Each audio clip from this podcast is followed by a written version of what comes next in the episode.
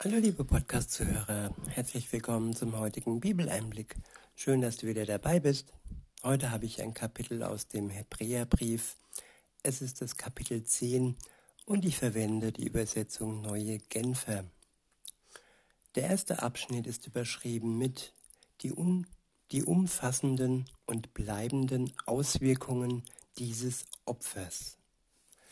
Ja, damit ist der Opfertod Jesu gemeint die Auswirkungen und wie umfassend er für die Menschheit ist und wie bleibend, denn alles Opfern im Alten Testament war nur von kurzer Dauer. Man musste es immer wieder und wieder wiederholen, damit es eine neue Wirkung und dies aber auch nur äußerlich vollbracht hat. Und die Wirkung Jesu ist innerlich. Sie trifft uns im Herz und sie heiligt uns. Das ist der Unterschied. Insofern ist kein Opfer mehr nötig. Jesus hat für uns das letzte und einmalige Opfer gebracht, das bis in die Ewigkeit hinein andauert. Und wir müssen nicht mehr gut sein und gute Werke tun, damit wir ins Paradies kommen, Nein, wir müssen nichts mehr tun. Es wurde alles dafür getan, damit wir erlöst werden, damit wir ein für allemal geheiligt werden durch das einzige und letzte Opfer Jesu. In Vers 1 heißt es, das Gesetz lässt also nur ein Schattenbild der künftigen Güter erkennen, nicht deren wahre Gestalt. Mit seinen Jahr für Jahr dargebrachten und immer wieder gleichen Opfern kann es die, die vor Gott treten, niemals völlig von ihrer Schuld befreien. Wenn es anders wäre, hätte man dann nicht schon längst aufgehört zu opfern? Ja, in all den ganzen Religionen, jetzt ausgenommen dem Christentum, wird Jahr für Jahr immer wieder und wieder geopfert. Man versucht sich immer wieder reinzuwaschen und ähm, ja, von seiner Schuld zu lösen. Dies ist für einen Christen nicht mehr nötig. Er wird befreit, er wird erlöst und er wird geheiligt sodass die Sünde keine Wirkung mehr hat und der Tod über ihn keine Macht mehr hat. Weiter heißt es, denn der Opfernde wäre ja mit einem einzigen Opfer für immer rein und seine Sünden würden sein Gewissen nicht länger belasten. Tatsache jedoch ist, dass die Menschen durch die Opfer alljährlich wieder neu an ihre Sünden erinnert werden. Das Blut von Stieren und Böcken ist eben nicht imstande, Sünden wegzunehmen. Darum hat Christus, als er in die Welt kam, gesagt, Opfer und Gaben willst du nicht, stattdessen hast du mir einen Leib, einen Körper gegeben. An Brandopfern und Sündopfern hast du keine, hast du kein Gefallen. Da habe ich gesagt, hier bin ich. Ich weiß, dass in der Schrift von mir die Rede ist und bin gekommen, um deinen Willen, Gott, zu tun. Christus sagte also zunächst, Opfern und Gaben, Brandopfer und Sündopfer willst du nicht. Du hast kein Gefallen daran. Er sagt das wohlgemerkt von den Opfern, die das Gesetz vorschreibt. Damit ist das Alte Testament gemeint und all die Opfer, die die Juden dargebracht haben, um ja so für kurze Zeit äußerlich von ihrer Schuld ähm, befreit zu sein, aber nur äußerlich. Denn all die Opfern, so hat ja der Text gesagt, hat sie nur daran erinnert, dass sie äh, gesündigt haben. Die Opfern, sie waren einfach nur, ja, ein ins Bewusstsein rufen von dem, was sie waren, Sünder, nicht erlöst, sondern immer nur aufs Neue mit Opfern beschäftigt. In Vers 9 heißt es, dann aber fährt er fort, hier bin ich, ich bin gekommen, um deinen Willen zu tun. Das bedeutet nichts anderes, als dass er die alte Ordnung aufhebt, um eine neue in Kraft zu setzen. Damit ist jetzt nicht gemeint, dass die zehn Gebote und Gottes Gesetz aufgehoben wird, aufgehoben wurde. Nein, damit ist gemeint, ja, die Art und Weise, wie man seine Schuld hinter sich lassen kann. Eine dauerhafte und wirkungsvolle Art und Weise, die tief ins Herz reicht und nicht nur äußerlich ja, vonstatten geht. In Vers 10 heißt es, und weil Jesus Christus den Willen Gottes erfüllt und seinen eigenen Leib, seinen eigenen Körper als Opfer dargebracht hat, sind wir jetzt ein für allemal geheiligt. Ein für allemal, liebe Zuhörer. Es ist, ja, es ist ein Versprechen, es ist ein, ja, eine Wirkung, die bis in die Ewigkeit anhält. Wir müssen sie nicht ständig wiederholen, denn Jesus tat sie für uns stellvertretend. Wir können dieses Opfer niemals erbringen. Nur er, der Sohn Gottes, konnte das Opfer als sündloser Mensch und Gottes Sohn zugleich erbringen. Für uns, für die ganze Menschheit. Und so dürfen wir uns loslösen von dem Gedanken, dass wir als Mensch allein äh, in der Lage wären, unsere Schuld hinter uns zu lassen und Gott zu besänftigen. In Vers 11 heißt es, jeder andere Priester steht Tag für Tag am Altar, um seinen Dienst zu verrichten und bringt unzählige Male die gleichen Opfer dar, die noch die doch niemals imstande sind, Sünden wegzunehmen. Christus dagegen hat sich, nachdem er ein einziges Opfer für die Sünden dargebracht hat, für immer auf den Ehrenplatz an Gottes rechter Seite gesetzt und wartet seither darauf, dass seine Feinde zum Schemel für seine Füße gemacht werden. Ja, damit ist der letzte Tag gemeint, das Ende der Welt, wo er richten wird und wo seine Feinde als ja, Fußschemel, als Fußstühlchen dienen und ihre Macht so gebeugt wird. In Vers 14 heißt es, denn mit diesem einen Opfer hat er alle, die sich von ihm heiligen lassen, völlig und für immer von ihrer Schuld befreit. Ich wiederhole Vers 14, denn mit diesem einen Opfer hat er alle, die sich von ihm heiligen lassen, völlig und für immer von ihrer Schuld befreit.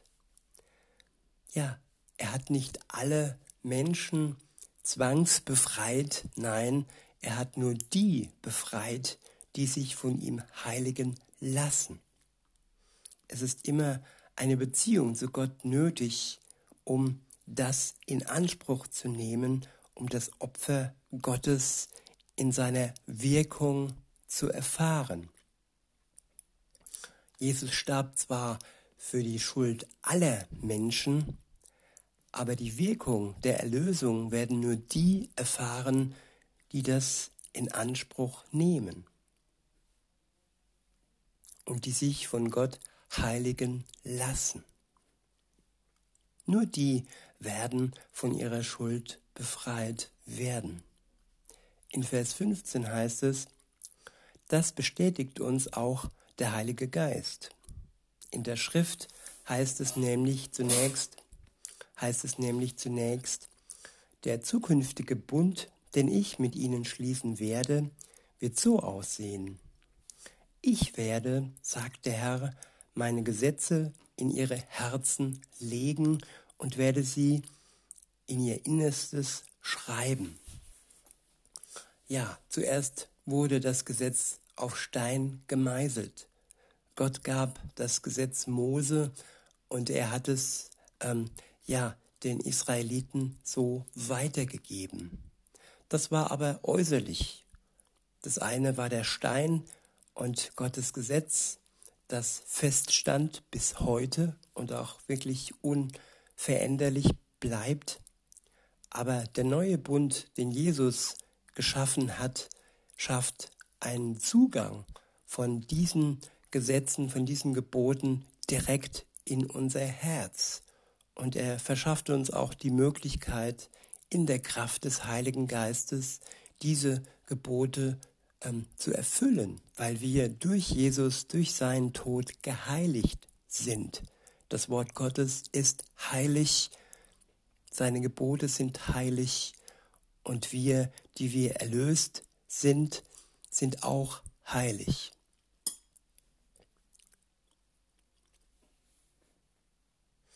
Ich wiederhole Vers 16 und fahre fort. Der zukünftige Bund, den ich mit ihnen schließen werde, wird so aussehen. Ich werde, sagt der Herr, meine Gesetze in ihre Herzen legen und werde sie in ihr Innerstes schreiben. Und dann heißt es weiter, ich werde nie mehr an ihre Sünden und an ihren Ungehorsam gegenüber meinen Geboten denken.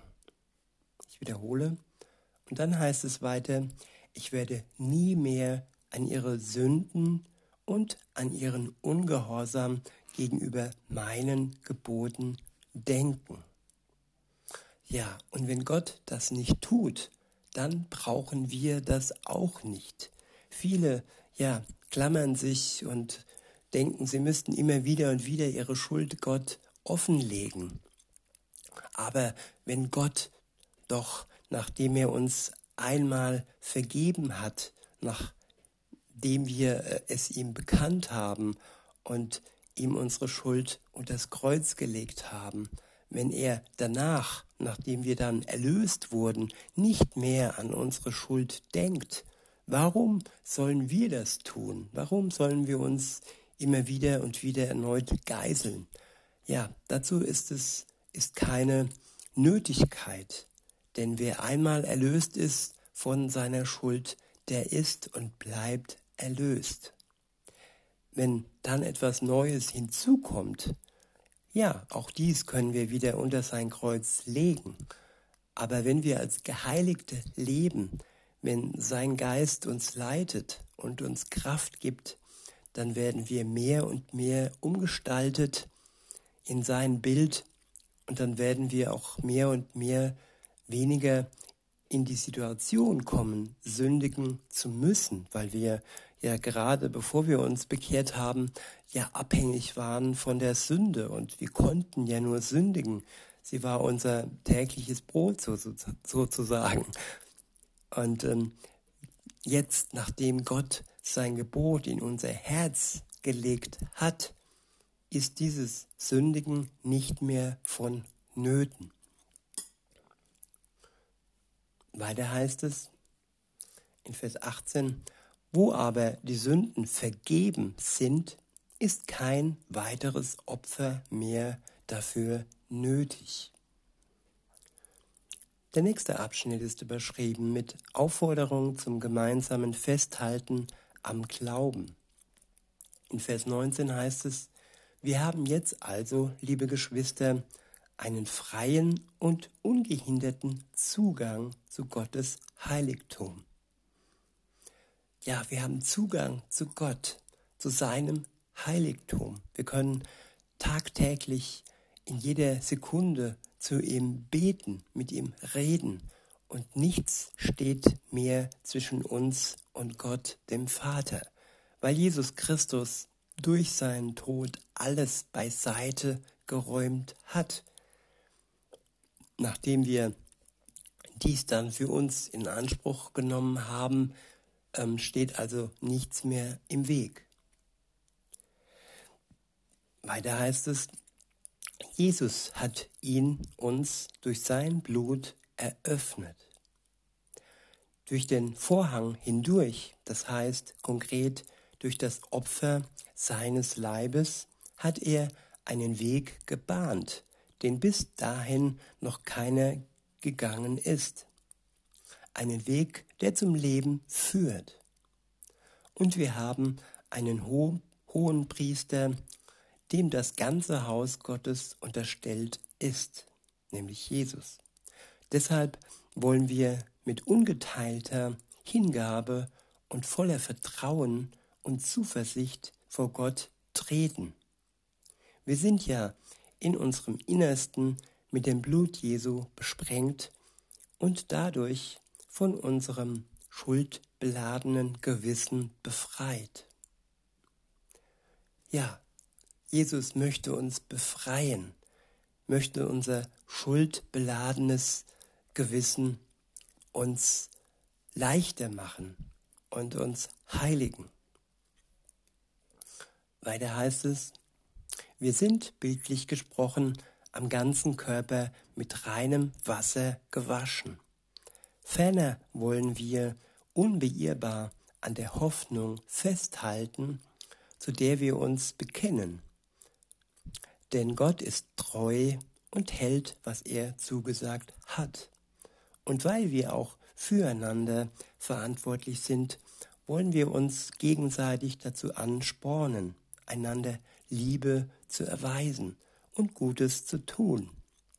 Deshalb ist es wichtig, dass wir unseren Zusammenkünften nicht fern bleiben, wie einige sich das angewöhnt haben sondern dass wir einander ermutigen und das umso mehr, als wie ihr selbst feststellen könnt. Der Tag näher rückt, an dem der Herr wieder kommt. Die nächste, der nächste Abschnitt ist überschrieben mit ähm, die Missachtung von Jesu Opfer und ihre Konsequenzen.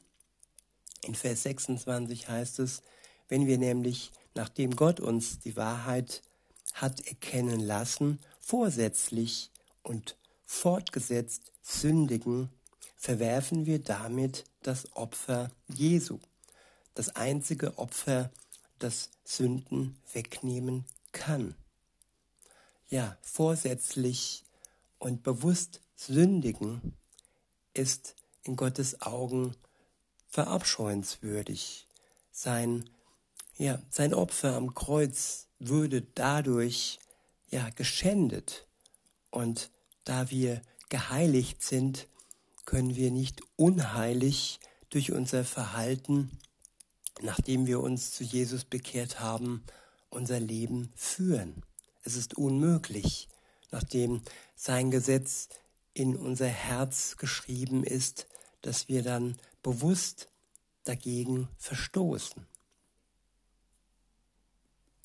In Vers 27 heißt es, alles, was uns dann noch bleibt, ist die schreckliche Erwartung des Gerichts, die Aussicht auf jenes verzehrende Feuer, dem Gott alle übergeben wird, die sich gegen ihn stellen. Es geht hier um ein bewusstes Entgegenstellen. Und wer einmal seine Gnade gespürt hat und sich dann bewusst und ja, vorsätzlich gegen Gott stellt, der wird nur das ewige, verzehrende Feuer als Ende vor sich haben. In Vers 28 heißt es, es gab ja schon für den, für den keine Nachsicht, der sich über das Gesetz des Mose hinwegsetzte. Auf die Aussagen von zwei oder drei Zeugen hin musste er sterben. Wenn nun aber jemand die Ehre des Sohnes Gottes mit Füßen tritt, wenn er das Blut des Bundes entweiht, durch das er geheiligt worden ist und damit den Heiligen Geist verhöhnt, durch den er Gottes Gnade erkannt hat, meint ihr nicht auch, dass so jemand eine noch viel härtere Strafe verdient? Wir kennen doch den, der gesagt hat, ich bin der Richter, der alles Unrecht straft. Ich werde Vergeltung üben. Und weiter heißt es, der Herr wird sein Volk zur Rechenschaft ziehen. Ja, es ist schrecklich, dem lebendigen Gott in die Hände zu fallen. Der nächste Abschnitt ist überschrieben mit Glaubensmut und Standhaftigkeit. In Vers 32 heißt es, damals, als Gott euch die Augen für die Wahrheit öffnete, hattet ihr viel zu leiden und schwere Kämpfe zu bestehen. Wisst ihr noch, wie standhaft ihr das alles ertragen habt? Einige von euch wurden in aller Öffentlichkeit beschimpft und misshandelt. Die übrigen standen denen, die das durchmachten, die das durchmachen mussten, treu zur Seite. Auch mit denen, die im Gefängnis waren, habt ihr gelitten. Und als man euch euren Besitz wegnahm, habt ihr das mit Freude ertragen, in dem Bewusstsein etwas zu besitzen, was viel wertvoller ist und was euch niemand nehmen kann.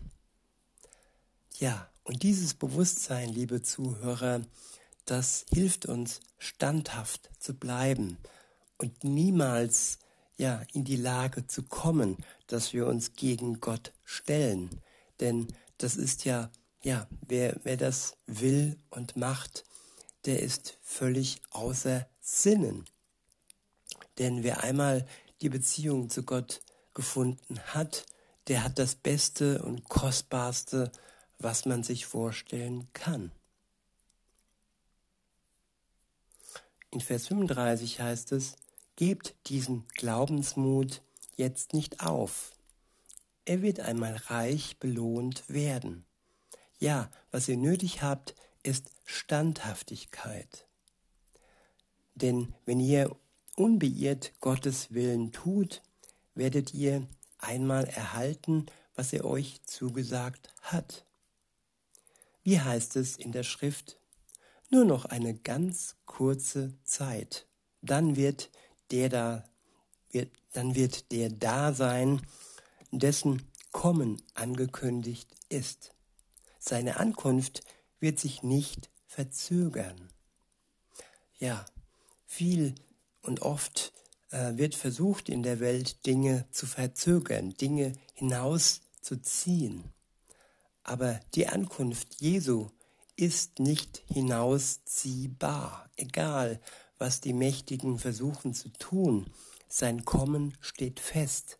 Der Tag steht unwiderruflich fest, an dem Jesus Christus zurückkommt in die Welt, um zu richten die Lebenden und die Toten und die Seinen, die auf ihn warten, ja, zu empfangen und mit sich zu nehmen in ein Reich, das ohne Leid, ohne Krieg und dann auch ohne Tod sein wird. In Vers 38 heißt es, und weiter sagt Gott, der, der sich auf mich verlässt und im Glauben fest bleibt, wird leben. Wenn er sich aber von mir abwendet, werde auch ich nicht zu ihm halten. Gott wird sich niemals von dem abwenden, der eine Beziehung mit ihm eingeht. Er ist treu. Aber wenn wir uns ihm gegenüber uns abwenden, dann ist die Beziehung von unserer Seite, von unserer Seite her, ja, aufgehoben. Und ähm, eine einseitige Beziehung ist sowohl hier in der Welt mit Menschen als auch mit Gott nicht möglich. Es gehören immer zwei dazu, dass man sich zugewandt ist und sich dem anderen nicht abwendet. Und auch wenn all die Worte oder ein Teil dieser Worte etwas erschreckend waren, es hängt immer davon ab, dass wir uns Gott nicht abwenden. Er wird sich uns gegenüber niemals abwenden. Er ist treu. In Vers 39 heißt es, doch wir gehören nicht zu denen, die sich abwenden und sich damit selbst ins Verderben stürzen. Nein, wir gehören zu denen, die am Glauben festhalten und dadurch ihr Leben retten. Ja, und wenn du noch nicht im Glauben stehst, liebe Zuhörerin, lieber Zuhörer, dann sei gewiss, dass Jesus auf dich wartet, dass er sich sehnsüchtig nach dir verzehrt, zu einer Beziehung mit dir und dir gerne all das wegnehmen möchte, das dich im Moment noch belastet. All deine Schuld, die du mit dir schleppst, möchte er dir nehmen, wegnehmen. Er möchte dich erlösen und wartet auf dich. Und die Zeit der Gnade ist noch nicht beendet. Jetzt ist die Zeit der Gnade. Insofern wünsche ich mir, dass du dieses Angebot Jesu annimmst und in eine Beziehung mit ihm gehst, dich umkehrst zu ihm umkehrst und seine Hand annimmst. In diesem Sinne wünsche ich euch allen noch einen schönen Tag und sage bis denne.